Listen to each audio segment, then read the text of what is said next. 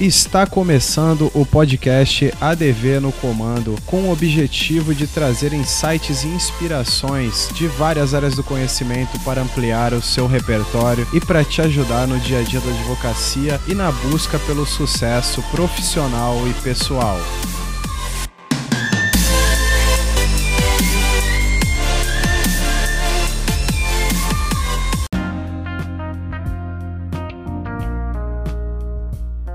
Você ser chamado, né? Imagina você ser chamado por alguém que você se identifica num nível realmente profundo, porque é, eu vejo vocês juntos, né, se completando e falando do direito de uma forma completamente disruptiva, completamente fora da caixa, completamente fora dos padrões. E aí, isso é algo que fala muito sobre mim, né? Eu, eu venho na minha vida buscando e rompendo com várias coisas e às vezes bem, às vezes mal, fracassando várias vezes, fazendo besteira, M em várias outras, né?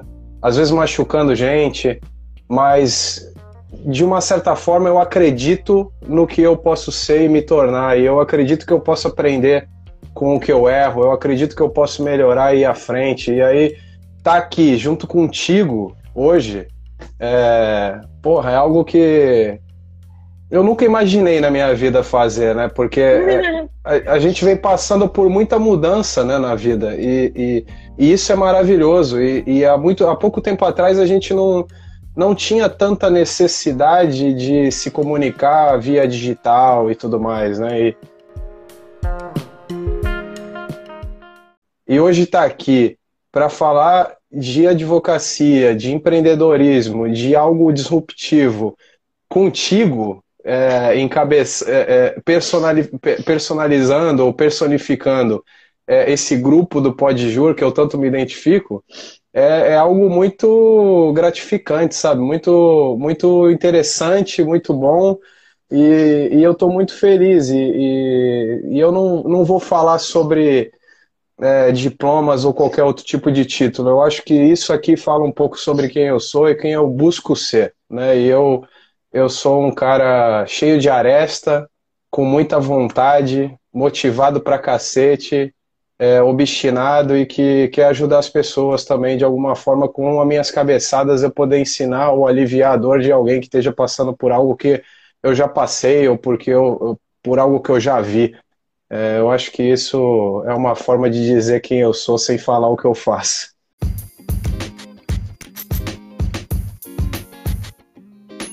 Já nem vou ficar falando muito, né? Porque o Alexandre sabe, eu sou uma manteiga derretida. Então, se eu ficar falando muito dessas coisinhas aí, eu vou acabar choramingando aqui. Mas vamos começar, Lê.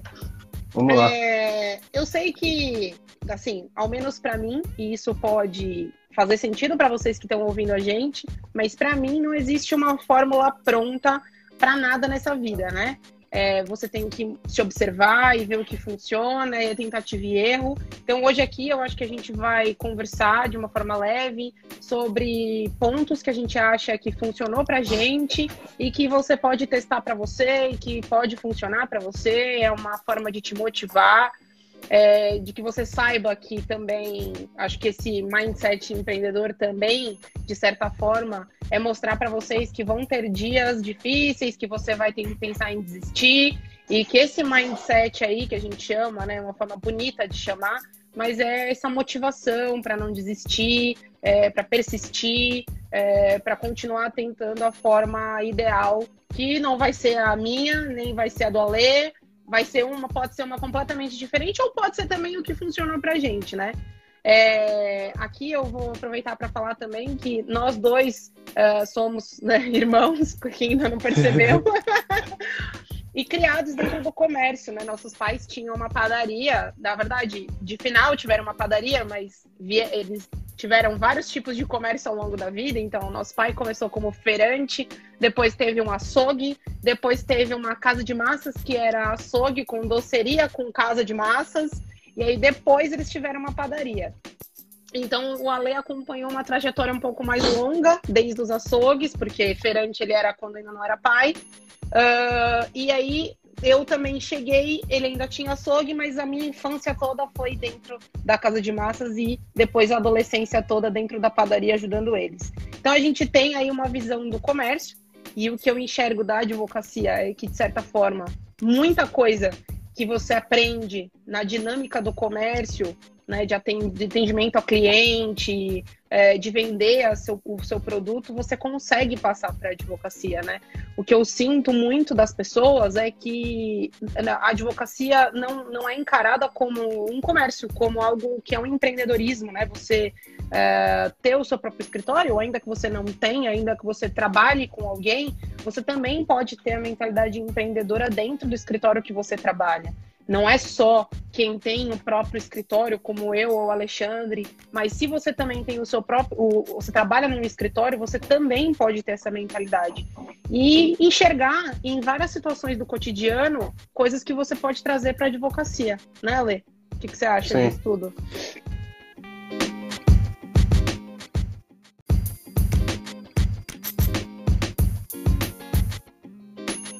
Sim, eu acho que aí tem algo, tem algo muito importante, né? Além, além de ser criado, além da gente ter nascido, sido criado no, no, dentro de um comércio, né? Lidando com pessoas, que de alguma forma isso pode ter é, aguçado né? essa nossa vontade de lidar com pessoas e ir para a área humana, né? E para uma, uma ciência da área de humanas, né? Que é o direito, que precisa das pessoas, né? O operador do direito é alguém que está ali é, para sanar uma dor, para resolver um problema, para restabelecer a justiça, para trazer liberdade, seja de expressão, de gênero, de credo, é, é, algo muito importante dentro da sociedade. E esse, essa entrega, ela, ela é remunerada e precisa ser encarada como algo que sim tem uma função social enorme, mas também é um negócio.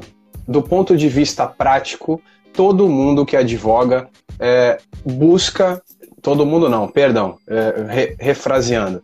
Na maioria das vezes, as pessoas que advogam, tirando pessoas que fazem serviço social com a advocacia, todo mundo, de novo, difícil não, não, não trazer o todo, né? Não, então a, a maioria, entende, a, gente a maioria, é, mas eu, isso é algo que eu tenho buscado melhorar porque a gente não pode, é, tem várias formas de ver. Né? Tem forma, várias formas de ver a mesma coisa. Então a gente tem que abrir a visão e não restringir. Então, muitas pessoas buscam advogar para ganhar dinheiro e poder se manter na sua vida. Então, é, essa entrega da justiça, da melhoria de vida, da, de resolver, de recolocar a pessoa num estado equilibrado na sua vida, na sociedade, é remunerado e precisa ser visto dessa forma como algo que traz lucro, como uma empresa. Olhar para a advocacia como uma empresa que busca lucro é fundamental para quem empreende. Agora, dentro de empreender, existe uma outra figura que não exclui quem é CLT ou quem trabalha para alguém, que é justamente essa palavra que atribuíram a esse tipo de comportamento. Dentro de uma empresa, de uma pessoa que não é o dono, que é intraempreender. Porque a pessoa que está dentro do escritório de advocacia hoje, como CLT, como um parceiro, como um estagiário, é, ela pode sim agir com proatividade, com uma mentalidade empreendedora, ainda que ela esteja sentada no sonho de alguém. Porque não existe lugar melhor para empreender que a empresa do outro. Porque, olha só, a gente ter proatividade fazer tudo que a gente almeja, entregar muito, sem correr o risco total do negócio. Então, é, não é só quem tem o seu próprio escritório que empreende, quem também, quem é empregado também, também pode empreender, intraempreendendo, criando a própria necessidade da sua vaga, de estar ali naquele lugar, criando a necessidade de receber o seu salário, criando a necessidade de manter o seu emprego, de contribuir para um algo maior de, de se conectar com a visão de quem fundou a empresa ou o escritório. É poder se permear e se alinhar com os valores e com as crenças e com a visão de futuro daquele escritório que está trabalhando. Isso seja o seu escritório ou seja o escritório do outro. Então, para mim, de uma certa forma, essa mentalidade é como se fosse uma, uma lente, é como se fosse um óculos né, que a gente coloca para ver a vida como um todo, não só a atuação profissional, mas sim a vida em geral. A gente empreende e empreender é, uma, é fazer uma travessia arriscada, é, é se colocar sob risco, é fazer algo que de repente outras pessoas não estão tendo coragem de fazer. E a gente empreende nos relacionamentos, a gente empreende na família, a gente empreende na vida o tempo inteiro. Então, isso é uma forma de ver o mundo, por isso que é uma mentalidade. Mindset é, é configurar a mente, é, é criar uma trilha neural de acordo com essa visão de poder se colocar dentro de um risco é, controlado para chegar a um determinado objetivo, seja lucro, seja ter uma vida melhor, seja proporcionar é, que alguém se sinta de repente valioso, né? Quando a gente está falando de empreender dentro de um relacionamento amoroso, por exemplo, dá para olhar de tudo que é jeito. Na minha opinião, dá para olhar para a vida inteira com essa mentalidade. Sim, é colocar energia para aquilo melhorar, né? Na verdade, eu acho que é isso, né? É melhorar dentro do que a gente espera, do que a gente deseja para aquilo, né? E aí que você falou, às vezes a pessoa quer ganhar muito dinheiro, às vezes a pessoa só quer ter ali um conforto extra, ou ela quer ter algo é, que não precisa ser, que não é igual para todos, né? Se você acha que existe uma predisposição ou se é treino e disciplina. Eu acredito perguntinha, que. Perguntinha, É, eu acredito que qualquer coisa é treinável qualquer coisa que um ser humano faz, a gente pode aprender, pode treinar e fazer. A diferença é que existem pessoas que se dispõem a treinar tanto, a dedicar tanto tempo a determinadas características ou competências que levam isso a um nível de excelência muito superior. Eu posso aprender a correr 100 metros rasos, mas eu nunca vou ser um Usain Bolt. Mas eu posso aprender.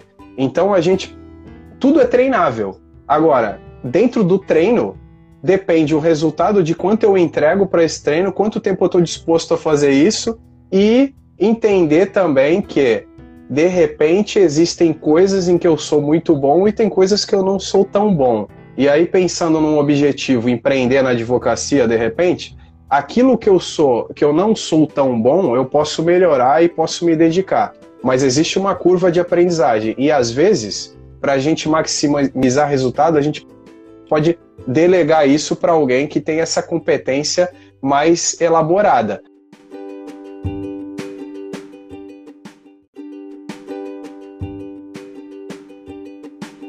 Falei disso no começo e acho que eu sinto vontade de dizer agora de novo que não existe fórmula mágica, né? Cada um tem que como que funciona melhor, né, para você. E as coisas evoluíram de um jeito muito brutal na, nos últimos tempos e agora muito mais, a gente está muito mais na internet, toma muito cuidado com o comparativo. Ah, fulano consegue, eu não consigo, e acabar se diminuindo ou fazendo comparativos ou deixando muitas vezes de ver pontos que você é bom. Né? Você às vezes não é tão bom naquilo quanto aquela pessoa que você segue na, no Instagram. Mas uhum. você é muito bom em outras coisas e valorizar isso, né? é aquela coisa de comemorar vitórias é, e de valorizar pontos positivos e entender que ninguém é perfeito, ninguém é 100% em tudo e que você vai ser excelente em pontos que outras pessoas vão ser em outro, enfim, e, e você vai ter que ir aceitando e trabalhando com isso. Acho que a gente, uhum. o mundo tá, é, é, a internet é um campo perigoso para isso, né? A gente percebe que muita gente se sente mal, é, acaba se sentindo desmotivado a ter um, uma mentalidade empreendedora ou para porque também assim cada realidade é uma realidade, né? Às vezes a pessoa sente vontade de abrir o próprio escritório, mas não está no momento financeiro ainda de ter esse de ter essa atitude, precisa ainda uh, talvez juntar mais um dinheiro, se estruturar melhor e tá tudo bem, né? Você não conhece a história por, por inteiro daquela outra pessoa, né? Então evitar a comparação né? Buscar motivação no que você é bom e evitar a comparação, né? A gente tem que ter essa mentalidade, porque isso é muito perigoso no mundo que a gente está hoje.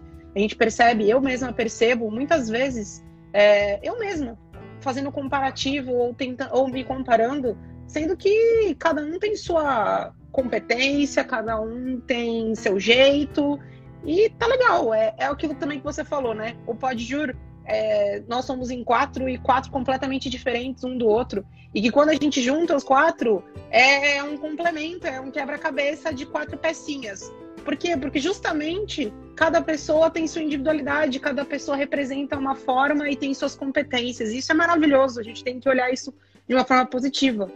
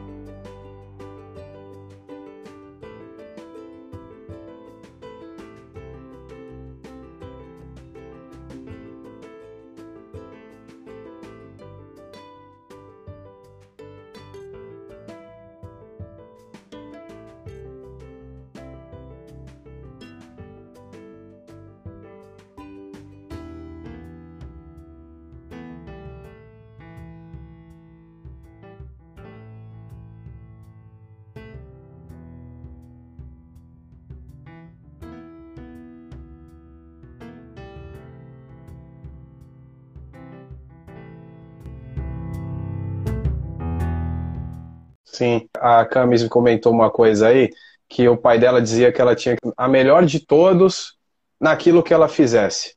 Trazendo isso para ligar junto com, com a tua fala agora, de que a, a rede social é um terreno muito desafiante para quem está muito focado no externo. Eu realmente conheço pessoas que têm 20 mil seguidores no Instagram, que postam uma foto que dá mais de 100 comentários em, em poucas horas, extremamente engajado e que tá depressivo, depressivo tomando remédio, sabe?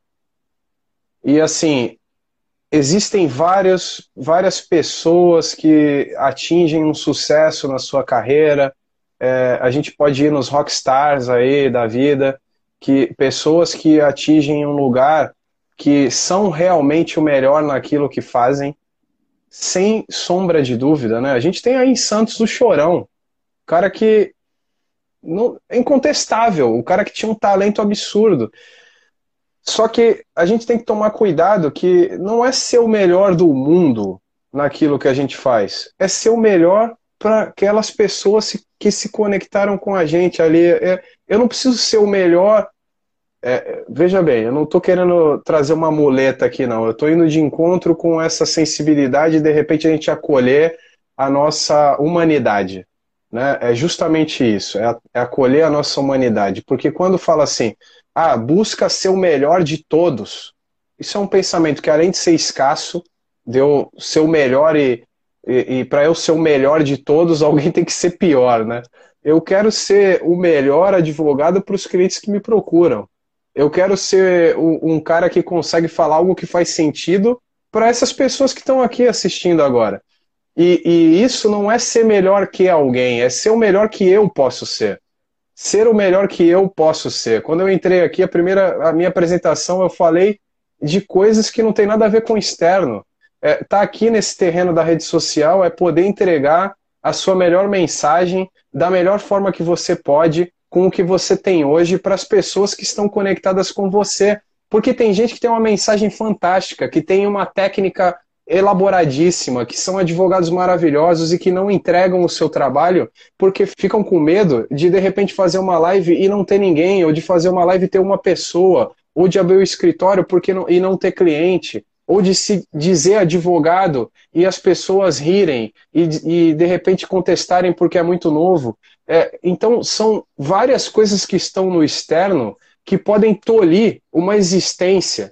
E o sucesso é viver aqui agora porque não tem amanhã, não tem depois. E eu falo sempre isso, e pode de repente até soar clichê, mas, cara, o, passado só serve para a gente aprender e melhorar. O que eu fiz ontem, que eu não achei bacana, eu posso fazer uma revisão, aprender com esse conteúdo, mas ele não diz quem eu sou. Os erros que eu cometi no passado não, não definem quem eu sou hoje. Não me determinam, exatamente. E, e o que eu faço hoje cria o meu futuro que pode nem existir, mas é que aqui agora está acontecendo. Então, porra, sabe, é menos se comparar menos com o palco do outro, porque o bastidor não vem para a internet. Aliás, às vezes vem, mas não vem todo. As pessoas não contam suas mazelas na rede social.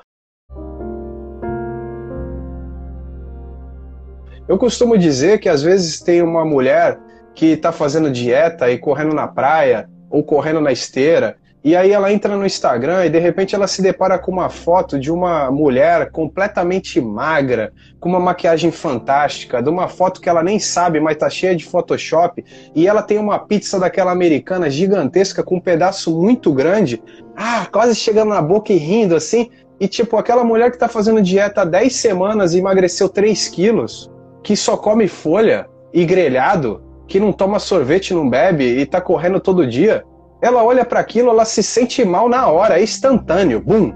Só que ela não sabe que na verdade aquela modelo foi contratada pela marca para fazer uma foto toda trabalhada e ela nem come pizza. Então, é, é, sabe, às vezes a gente entra na internet e vê uma pessoa com milhares de seguidores e tal, de repente não pode nem andar na rua. A gente quer ter isso. A gente precisa saber o que a gente quer de verdade e não focar no fora, focar dentro. É saber o nosso porquê. É saber por que, que eu quero ser um advogado previdenciarista. O que, que tem dentro dessa prática que me faz querer empreender? esse porquê é o que segura tudo. Não é o externo, não é olhar pro, pro cara que tá há 50 anos no mercado e falar assim, cara, eu quero ser como ele e tal, sem saber o que, que ele, qual é o preço que ele paga. Você quer pagar realmente aquele preço para chegar naquele lugar? Tem gente que fala que queria ter a conta bancária do Neymar, por exemplo. Você está disposto a pagar o preço que ele paga de não poder sair na rua, de ser criticado toda vez que ele pisa fora da, da linha? Né? Então, a gente precisa focar dentro, no nosso porquê. É olhar para os nossos bastidores e para o nosso palco e buscar ser 1% melhor a cada dia para nós e por nós mesmos e pelo nosso porquê. Não porque eu olho para fora e quero ser melhor do que alguém. Isso é muito escasso, porque tem lugar para todo mundo. Se eu quero sucesso, se eu quero tanto ter sucesso para mim, eu preciso saber conviver com o sucesso do outro e conseguir lidar com essa energia de uma forma global. Se eu quero ter sucesso, eu também permito que o outro tenha sucesso. E quando eu permito isso, não tem concorrência. Tem eu ocupando meu lugar, entregando meu melhor para quem eu posso, com o que eu tenho, e tem o outro fazendo isso lá também. Porque o Dr. Augusto Cury, por exemplo, ele fala para milhares de pessoas. E imagina só que se outros psicanalistas, se outros psicólogos, se outros psiquiatras olhassem para Augusto Cury e falassem assim: ah, eu não sou nada comparado com ele, então não vou falar. Quantas pessoas nesse mundo deixariam de ter a vida salva porque não estão ouvindo Augusto Cury? Tem gente que não conhece ele. Sabe, às vezes a gente se pega com uma máxima, a gente na, na, no Instagram a gente tem uma bolha, tem um algoritmo que direciona mais do que você gosta para você. Você não está vendo o mundo inteiro, você está vendo a bolha do algoritmo. Então, existem pessoas que não conhecem Augusto Cury. E isso pode parecer ridículo, mas é verdade. Sabe, eu estou dizendo ridículo pela magnitude que ele alcançou. Mas Sim. isso é verdade. É verdade. Então a gente precisa olhar isso com muito cuidado é buscar dentro o porquê e fazer o nosso melhor, olhando para nós, para nosso, os nossos bastidores, sem comparar com o palco do outro, porque isso é muito assolador, muito drástico, sabe? Concordo, nossa. Meu Deus! tá todo mundo se sentindo acolhido nessa live, eu também.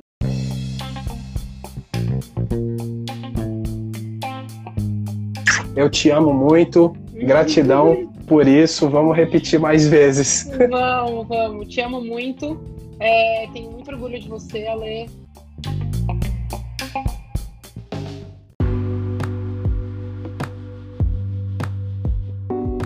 E eu agradeço a você, Excelência, que nos acompanhou até aqui. Lembrando que você me encontra em todas as redes sociais, basta procurar por ADV no comando.